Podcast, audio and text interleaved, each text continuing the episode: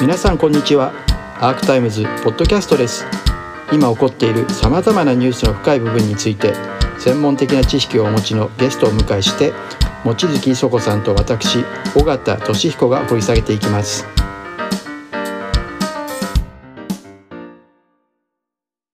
これ出てきた意図っていうのが何なのかっていうのは確かにキーな、小西さんしかわからないところです。ただこれに関して言うと、うん。やっぱりこの文章を見るとまあ本当にある意味でこう安倍政権の体質、うん。あるいは安倍政権下でこういう、まあ、山田真紀子曰く、ん。そのヤクザみたいなそうで本当にはっきり言ってますよね。こ。うでかい顔して「お前こんなことやったら俺の顔潰したらクビにするぞ」みたいなことを言い出す、う無茶な政治家に対する憤りっていうのはやっぱりあったっていうことではあるんだろうこの次のパワポがね、そのまさにめちゃくちゃ、まあ、総理、官房長官にも話していただくことも考えられるかと思いますがって、こう、局長が言った瞬間に、何言ってんのか分かってんのか、これは高度に政治的な話、官房長官に話すかどうかは俺が決める話、局長ごときが言う話ではない。うんで総理がおっしゃるならもちろん話をする。この件は俺と総理が二人で決める話と。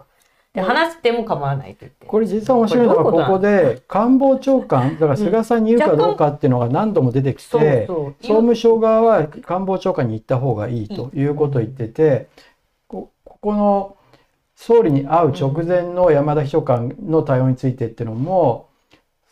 その国会答弁を行うタイミングについては慎重に進める必要があると。政権全体のメディア担当である官房長官とも十分なあご相談が必要である旨を発言いただくと。うん。だから菅さんに言わなくていいんですかというのを、聞いてましたそのね。磯崎さんや安倍さんや今井さんは菅さんに言わないように言わないようにしてるだからここには菅さんと安倍さんの暗闘がすごく実はこの文章の中に出ていて、うん。最後この後半に出てくるんですけど、菅さんに知らせるかどうかっていうのはイシューになるんだけど、今井秘書官のご指示でうんとりあえず伝えないことにしたっていうのが出てくるわけ。ですよね。私も面白かったうん。だ安倍さんとというよりも、だから今井さんと菅さんの対立って確かによく聞いてたんですけど、そこが、あ実際はあ安倍さん菅と菅さんの間の緊張関係があったってことか非常にあったのであそれはそ。ういうことか。うんこれ言わなきゃしょうがないですよね、こんなことやるのにね。これでもあれ言わないでやったんで、言わないでああいう答弁をさせるってあるんですかね。ねまあ。だから総務省としては菅さんに言ってもらってうん。やめろって言ってほしかったんだけど、うんそこには言うなっていう指示を総理うんの意向を受けた今井秘書官から受けてうん。言えませんっていうの言えまは。うん。あの時期ちょうどそれで、私、私も記者会見行ったんで覚えてるんですけど、大谷さんや、もう青木さんがあのメンバーの中で一番若手で、あの、当時2010、だから5年の2月29日かな？えっと、会見をされてますよね。えっと、こちらの、私たちも怒ってます。こちらの会見で。総務大臣の電波停止発言の時だよね。うんうん。で、あれは、当時、これ見ると、記事を見ると、当時何度も、あの、再三によって停波に関しての可能性を再三述べてることに対して、まあ、青木さん、大谷さん、鳥越さんや、田原さん、岸井さん等々が、私たちは怒ってます。あれ、急遽作ったんですよね。横断幕作ってやってらっしゃって。この時、記者会見行ったんで覚えてますけまあ、さっきのその政権内の話は僕は政治記者じゃないし、ないから知りたくもないし、知らないし、なんだけど、今日も。だからこのさっき言ったちょっと俯瞰してその2014年に朝日バッシングっていうか朝日はい朝日が9月です9月ですよ。ね9 8月月9月にか。まあ社長辞めるって言って、でそこで朝日の機能が終わってこのタイミングが11月だからその2ヶ月後なんですよね、うんそのサンデーモーニングってことを言い始めたのが、それから年をまたいで2月に吸ったもんだ磯崎さんとその山田さんや総務省でやって、うん。3月に総理のとこ持ってったら、うん。3月5日にいいじゃないかって言われてえってなって、うん。みんなその後答弁に向かって突き進んでいって5月に答弁をすると。うん。でもほとんどこれ答弁したんだけどメメディアが反応しなかったって趣旨のことが書いてあるんですよねこれ。だみんな気気がつかなかった。だからですよね俯瞰してみるとやっぱり20141516っていう時期に、うんその一強をある意味で、まあ、絶頂期として謳歌をしていた安倍政権が、まあ、自分に気に食わないあるいはその批判的なメディアをこうやって、まあ、ある種本当にいい匂いに恫喝をする圧力をかけるっていうことのうん。一つ一場面としてうん。この鉄砲玉の磯崎がこういうことをやっていたっうんていうことだっていうふうに見ないと、うん。まあもちろんだからその過程の中でこのなんだろうこの文章っていうのはものすごい生々しいし、うん。ある種貴重な第一種一級資料ではあるんだけれども、うんその一部だっていう俯瞰した面も必要なんだろうなという気がするよね。だから結果的に、そのこの文章で明らかになったように、その磯崎っていうその鉄砲玉的な補佐官がやいのやいの言ったことによって、その政府解釈が正しいかどうかっていうのは別としてそれまでは番組全体を見て判断するんだって言ったのが個別の番組でも問題になるものは問題になるんだっていうふうな解釈に変更されて、うん。でその変更されたことを受けてそれをもとにした電波停止もありえるんだっていうことを、うん。えー高市が言って、うん。っていうことを考えれば、まあ、僕らがこの時に抱いたうん。危危機意識だったりとか、うん。つまりまさにそのけしからん番組は取り締まれるんだっていう発想のもとに放送法ってものをものすごく狭く解釈をしてうん。武器にしようとしているっていう政権に対して我々が抱いた問題意識みたいなものは今になってみると、うんまあ、なお一層切迫したものとしてちょっと感じられたりとかはしますよね。つまり青木さんがおっしゃってる、まあ、瓶の蓋が開いたっていうことなんですかね、うんここでもね。どうなんだろうね。わからない。まあだから、もしかすれば、総務省の中でどういう意図でこういう文章が出てきたのかっていうのはわからないんだけれども、うんただね、もう一個、これは脇の話だけれども、この、うんそのテロップっていうか、あのこのパネルの中の写真出てるけど、岸井さんに対する怒りっていうのがあったんだよそうですよね。ね。あそうなんですか。そうなんですよ。うんつまり、そのあの時期ね、もう一個、これももっと俯瞰してみれば、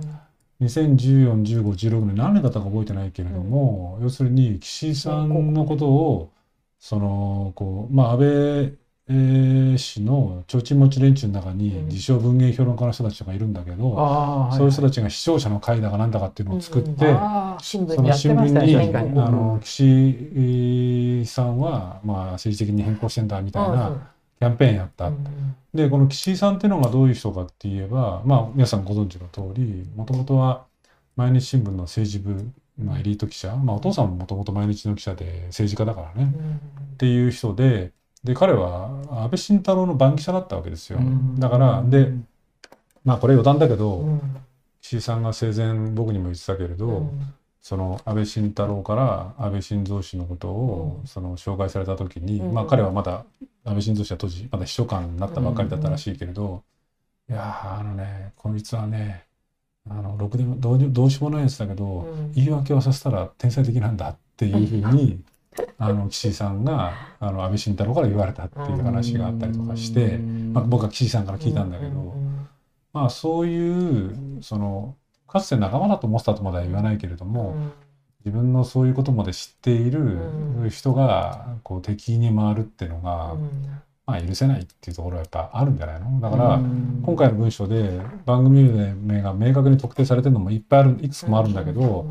まあ、トップは何と言ってもサンデーモーニング、それから次が「報ステ」うん。それから「ニュース3」っていうのを見るともちろんこうテレ朝 TBS に対するいきあの憎悪みたいなのはあったんだろうけどでもやっぱり「サンデーモーニング」それから「23」っていうのを見ると岸井さんに対する憎悪みたいなのがやっぱりあったんだろうう。ん。ななるほど。と思うね。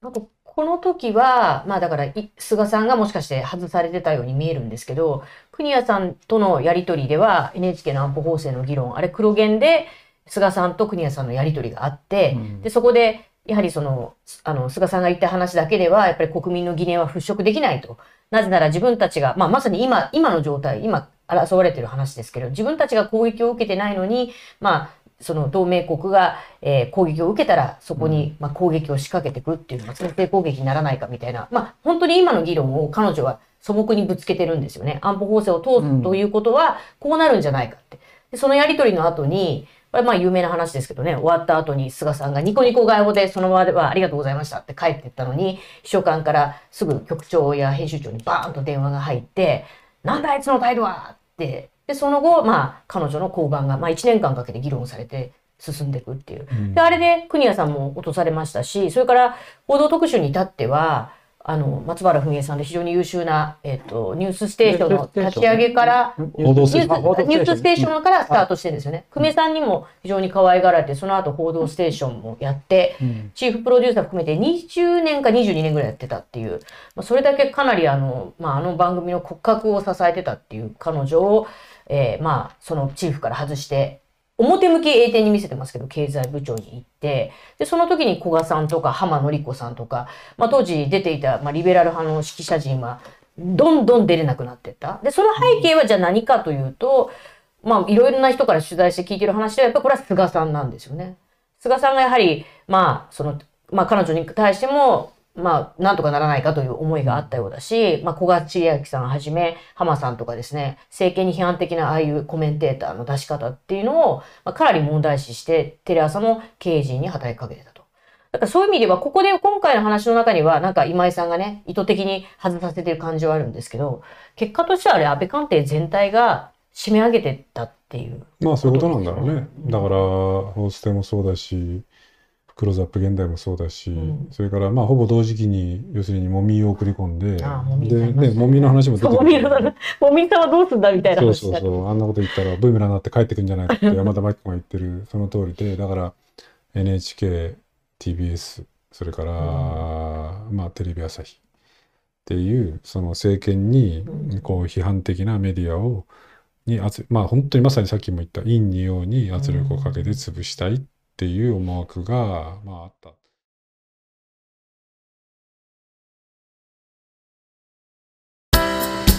アークタイムズポッドキャストお聞きいただきありがとうございます。他にも様々なエピソードがありますのでぜひお聞きください。動画は YouTube 上のアークタイムズチャンネルでご覧になれます。こちらもぜひご活用ください。